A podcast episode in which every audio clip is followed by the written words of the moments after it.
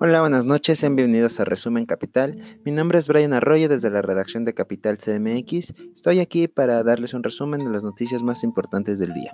Iniciamos con las noticias relacionadas al COVID-19, pues el subsecretario de Salud declaró durante la mañanera que México ha aplanado la curva epidémica del COVID-19. Vamos a escuchar al subsecretario de Salud y después escuchamos las cifras otorgadas por la Secretaría de Salud en torno al COVID-19 el día de hoy en la conferencia vespertina. Escuchemos al subsecretario principalmente por la Universidad de Oxford en, en, el Reino Unido y lo que pueden ver ustedes es estas curvas que muestran la progresión de la enfermedad. Para pronta identificación comento lo siguiente. En el eje horizontal, es decir, la línea que está abajo de la gráfica, se ven los días contados a partir de que se han alcanzado 100 casos. Esto lo que permite es hacer una comparación entre países independientemente de la fecha exacta en el calendario en que empezaron sus epidemias. Se toma como referencia 100 casos, se podría tomar otra cantidad de casos, 50, 100, 200, pero aquí se han tomado 100 casos. En el eje vertical, lo que se muestra es la cantidad de casos que se van confirmando y registrando en cada uno de los países a lo largo del tiempo. Y está en una escala logarítmica, esto quiere decir aumenta en intervalos, de 100, 1000, 10.000, 100.000, etc.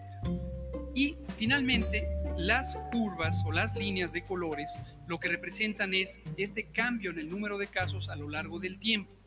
Entre más vertical está una línea, quiere decir una progresión más rápida de la enfermedad. Entre más horizontal, quiere decir una progresión más lenta de la enfermedad.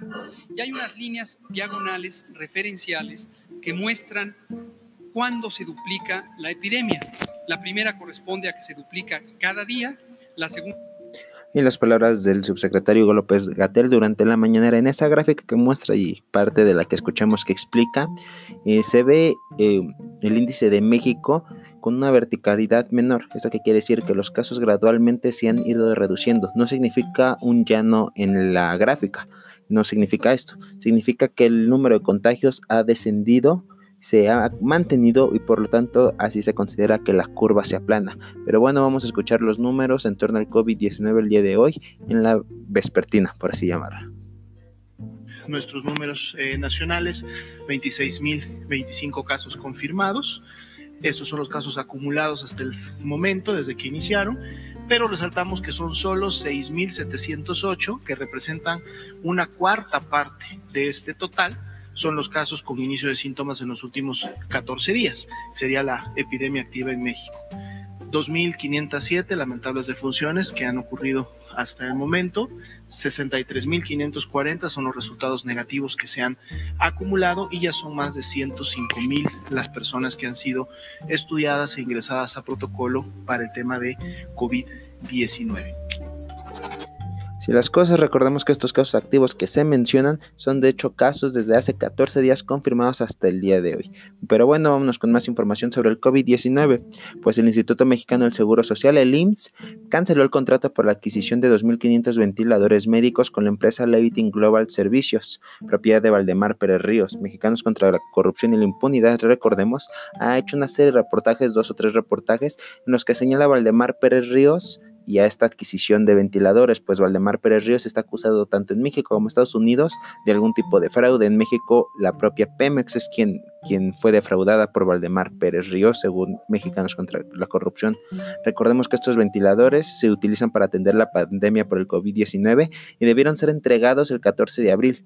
15 días naturales después de la firma del contrato. Sin embargo, los dispositivos no, lo han, llegado, así lo señaló la investigación de Mexicanos contra la Corrupción, y tras esto, sobre pretexto de esto, el Instituto Mexicano del Seguro Social decidió cancelar este contrato. Esto se dio a conocer a través de un documento interno del IMSS al que Mexicanos contra la Corrupción y la Impunidad tuvo acceso. Este documento fue firmado por Juan Pablo Villabarragán, titular de la Coordinación de Planeación e Infraestructura Médica. Bueno, así las cosas, no sabemos si en verdad fue por esto o tuvo algo que ver el reportaje Mexicanos contra la Corrupción y la Impunidad. Si tuvo algo que ver, no, no resta más que felicitar a los compañeros de Mexicanos contra la Corrupción y la Impunidad porque funciona su trabajo y se está viendo en acciones reales su esfuerzo y su desempeño. Muchas felicidades. Muchas gracias por seguir con su labor. Seguimos, pues investigadores de la Universidad de Utrecht, del Erasmus Medical Center y del Harvard Biomed, el HBM, han identificado un anticuerpo eh, monocional humano que impide que el virus SARS-CoV-2, responsable del COVID-19, pueda infectar células cultivadas. Esto podría suponer un primer buen paso para desarrollar un tratamiento contra la enfermedad, según lo informó la revista Nature Communication. Con este descubrimiento, los científicos confían en que se puede ayudar a desarrollar anticuerpos humanos para prevenir o tratar la enfermedad respiratoria COVID-19, causada, como ya se les había dicho, por el coronavirus. La pandemia del COVID se ha prolongado por todo el mundo y hasta el momento tiene infectados a más de 3.3 millones de personas. No infectados, perdón, ha infectado a más de 3.3 millones de personas, provocando la muerte de hasta 235 mil pacientes. Estos anticuerpos terapéuticos convencionales son desarrollados primero en, otras especies y después deben ser sometidos a un tratamiento adicional para humanizarlos, así lo indicó el artículo. El presidente del HBM, Jing Song Wang, indicó que hay más trabajo por hacer para determinar si este anticuerpo puede o no proteger o reducir la severidad de, las de la enfermedad en humanos. Pues van por buen camino, esperemos sigan por este buen camino. Vamos a más noticias, pues la Organización Panamericana de la Salud, la OPS, urgió a los países de, América a ser cautelosos con el, con la, con el, ¿cómo llamarlo? Con la restricción de medidas para contener la propagación del COVID-19, pues advirtió que la transmisión es, aún muy alta en Estados Unidos, Canadá, Brasil, Ecuador, Perú, Chile y México. Puntualmente señaló que reducir las restricciones demasiado pronto podría acelerar la propagación del virus y abrir la puerta a un aumento dramático o una extensión a áreas adyacentes. Así lo dijo la doctora de la Organización Panamericana de la Salud, Carissa Etienne, durante una videoconferencia con periodistas. Etienne además dijo que en muchas áreas de la región el número de contagios del nuevo coronavirus se multiplica en apenas días. Dijo que en Estados Unidos, Canadá, Brasil, Ecuador, Perú, Chile y México se están viendo casos que se duplican en cuatro días o menos, por lo que esto es un indicador preocupante, según lo dijo, pues ¿Qué indica? Indica que la transmisión aún es muy alta en estos países y que deben implementar toda la gama de medidas de salud pública disponible, pruebas exhaustivas, rastreo de contactos, aislamiento de casos y por supuesto distanciamiento social así las cosas con el COVID-19 y vamos a más noticias pero con la Ciudad de México. Pues por la pandemia el gobierno de la Ciudad de México ha contratado a 200 médicos especialistas en enfermedades respiratorias. Eh, esto según lo informó la doctora Claudia Sheinbaum en su videoconferencia diaria. Aunque no precisó, dijo que también se ha contratado a médicos generales y enfermeras en esquemas temporales y fijos para lograr una mayor cobertura posible en los días por venir. La intención, explicó, es llegar a una cobertura en donde por cada 25 pacientes hospitalizados hay un doctor. La mandataria agregó que también hay un lote de 2.000 camas con ventilador que recibió el gobierno federal. Eh, a los hospitales capitalinos les tocarán 80 de esos equipos, es decir, de las 2.000 camas, 80 serán para la Ciudad de México. Agregó que en este momento se cuenta con una capacidad de atención de 2.000 camas para intubación es decir, para pacientes graves, y otras 5.000 camas para enfermos no graves, aunque el objetivo es crecer a 3.000 camas de terapia intensiva y 8.000 que son de intubación, 8.000 que no son de intubación. Seguimos con más noticias de la Ciudad de México, pues si recuerdan, hace pocos días hablamos, se habló en otros medios de un call center donde falleció un compañero de la UACM eh, donde no, había, no existían las medidas sanitarias de sana distancia, de, prevención. Y el día de ayer, lunes, se canceló con sellos de estos de clausurado el edificio ubicado en la colonia Vertis. Sin embargo, trabajadores ingresaron por otra puerta, por una puerta por la parte de atrás, y la policía llegó a desalojar a los, a los trabajadores de sus escritorios. Esto alrededor de las 13 horas policías de la Secretaría de Salud, de la Secretaría de Seguridad Pública, perdón, ingresaron a las oficinas para desalojar a los trabajadores. Recordemos que trabajan como una tercera contratación eh, de Grupo Salinas y ofrece sus servicios Electra, Total Play y Banco Azteca. Trabajan en cinco pisos donde se ubica en, en los cinco pisos donde se ubica el call center. Son cinco pisos contratados por las empresas de Grupo Salinas. Y hoy fueron desalojados. Esperemos existan castigos, en verdad. El problema de la tercera contratación es que los responsables directos no es quien contrata al contratador. Ellos se deslindan un poco del bienestar de los trabajadores. Por eso existe el outsourcing. Vamos a más noticias, pues Claudia Sheinbaum aseguró que no habrá mayor vigilancia ni una prohibición explícita en la celebración por el Día de las Madres dijo que aunque nuestra idiosincrasia, la costumbre es celebrar el Día de las Madres, eh, las autoridades capitalinas no tienen contemplado imponer una prohibición explícita para que la población conmemore esta fecha, a pesar de encontrarnos en la semana más crítica de contagios por COVID-19. Y aunque no existen prohibiciones explícitas, sí hay algunas medidas. Por ejemplo, van a cerrar los mercados de Jamaica y de flores en Xochimilco para evitar aglomeraciones en el Día de las Madres. Tampoco se podrá visitar los panteones en la Ciudad de México, ya que se mantendrán cerrados en el Día de las Madres. Y es que es cierto, muchos de quienes están verdaderamente preocupados y ocupados en salvaguardar las medidas necesarias para evitar el contagio del COVID-19, se piensan con tomar un respiro con respecto al Día de las Madres, ya que tienen planeado el próximo domingo visitar a su familia, hacer una pequeña reunión, y, o yo lo escuché por lo menos en el círculo personal y alrededor de unos amigos. Así que no queda más que esperar que no se sea un foco de nuevo contagio no se disparen los contagios a raíz de esto, de esta celebración tan importante. Pero lo importante, recordemos, es quédate en casa. Otra de las medidas tomadas, por ejemplo, de la alcaldía Gustavo Madero, es suspender temporalmente el Tianguis de San Felipe Jesús, uno de los más importantes, ubicado dentro de la Gustavo Madero, una de las más importantes de la capital, y es que aglutina cerca de 8.000 puestos. Imagínense la cantidad de personas que llegan a concurrir los domingos en este Tianguis de la zona norte del de la capital. Por lo tanto, estarán cancelados, suspendidas los servicios del Tianguis el próximo 10 de mayo y 17 de mayo, así lo informó el alcalde de Gustavo Madero. Habrá además, vamos a más noticias, la instalación de 11 módulos informativos en hospitales de la red COVID de la Ciudad de México. Esto es con la intención de brindar una mejor atención a familiares de pacientes con COVID-19 internados en hospitales de la ciudad. El gobierno capitalino instaló estos 11 módulos en los que se brindará atención y recomendaciones preventivas a acompañantes de personas que contrajeron coronavirus y que permanecerán en áreas externas a los nosocomios. Recordamos que por el alto riesgo de contagio, nadie, nadie, absolutamente nadie infectado de COVID-19 puede recibir visitas. En este proceso de información participan 88 servidores públicos del gobierno de la Ciudad de México distribuidos en estos módulos. Esto es un esfuerzo interinstitucional entre distintas dependencias del gobierno de la ciudad. Esto con el objetivo de crear un vínculo entre los pacientes, personal médico y familiares. Recordemos que han existido altercados y algunos problemas en algunos nosocomios justo por no tener acceso al paciente. De hecho, han existido problemas hasta con difuntos por no conocer al paciente. Los módulos de atención a familiares de pacientes COVID-19 se han instalado en los siguientes lugares. Pongan atención. Hospital General Tláhuac, doctora Matilde Petra Montoya, Hospital General La Villa, Hospital Pediátrico de la Villa, Hospital General Dr. Enrique Cabrera, Hospital de Especialidades de la Ciudad de, México Belisario Domínguez, el Hospital General Regional Dr. Juan Ramón de la Fuente en Iztapalapa, el General de Choco, el, General Ajusco Medio, el General de Milpalta, el General Dr. Rubén Leñero y el General Valbuena en Venustiano Carranza. Eh, también cabe mencionar que el, el Hospital de Lista, el Hospital Regional de Lista en Zaragoza, dispondrá de dos celulares para comunicar a los pacientes dentro del nosocomio, que es uno de los más importantes de la zona oriente de la zona del Valle de México, a con sus pacientes de fuera. Dispondrá dos celulares para este motivo. Así las cosas con el COVID-19.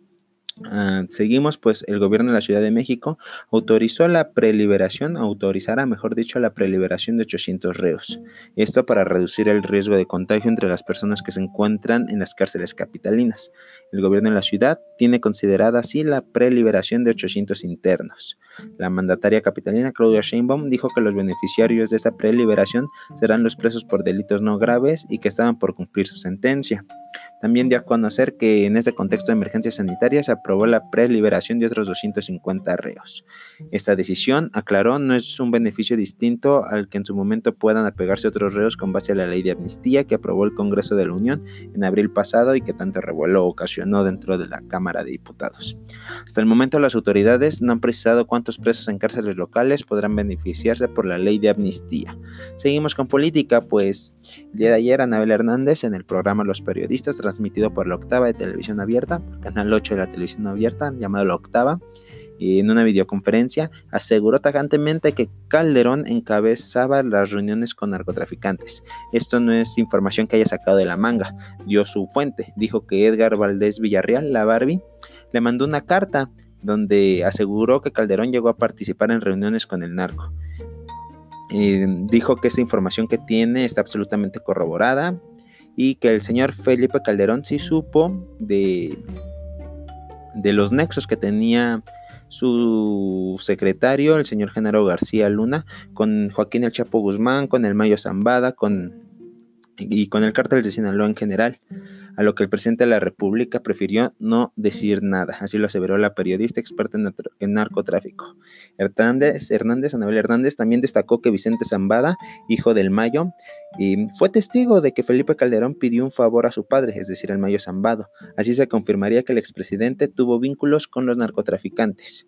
Eh, Anabel Hernández sentenció su participación en ese programa de los periodistas diciendo que la ficticia guerra contra el narcotráfico fue más bien una puesta en escena para ayudar al cártel de Sinaloa. Em, también dijo que el secretario de Seguridad Pública durante la presidencia de Felipe Calderón, Genaro García Luna, se encuentra detenido eh, gracias o no gracias, sino con elementos que ella ha redactado en su investigación como los señores del narco o como este otro libro que se llama eh, Los cómplices del presidente y los señores del narco y afirma que la investigación en Estados Unidos se apoya en estas evidencias que ella ha expuesto sobre el exfuncionario. Em, esto surge a raíz de que Roberta Jacobson, eh, quien es embajadora de Estados Unidos en México, comentó que su gobierno ya investigaba los vínculos de García Luna con el cártel de Sinaloa. Recordemos que esto llevó a Felipe Calderón a negar que en su gabinete contara con alguna información al respecto, incluso en su cuenta de Twitter. Estos comentarios fueron criticados por diversos especialistas y otros políticos. Además, Hernández calificó como muy desafortunada la reacción del expresidente, puesto que consideró que que los mexicanos sabemos lo que hizo, sabemos las consecuencias de esa falsa guerra, lo que les comentaba contra el narcotráfico, porque era realmente una alianza con el cártel de Sinaloa. Abundó más en el tema, por supuesto, dijo, por ejemplo, se refirió a la Policía Federal como agentes armados del propio cártel. Bueno, está en YouTube, les recomiendo vayan a verla, está, está buena, es, siempre lo que dice Anabel Hernández, es un buen pitazo para entender el narcotráfico en México.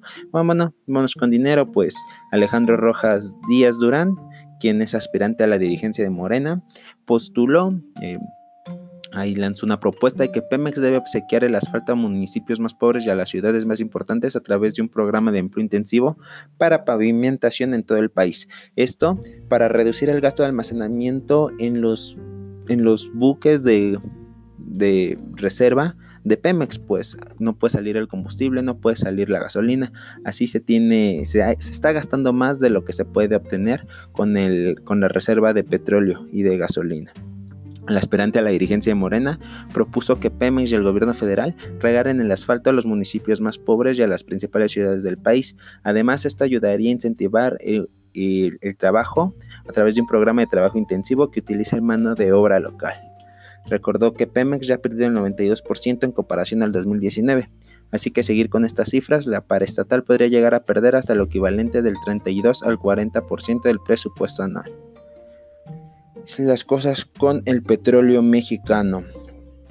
Y vámonos ya para terminar, la UNAM ya tiene fecha para concluir el ciclo escolar. Se empleará el calendario hasta el 21 de agosto. El Consejo Universitario, la Comisión de Trabajo Académico del Consejo Universitario del UNAM, aprobó en una sesión extraordinaria la modificación al calendario escolar 2020, tanto en su modalidad semestral como en la anual. Esto tras la petición de la Secretaría General y con la aprobación del Colegio de Directores y Escuelas. Así, el ciclo escolar 2019-2020 se ampliará hasta el próximo 21 de agosto.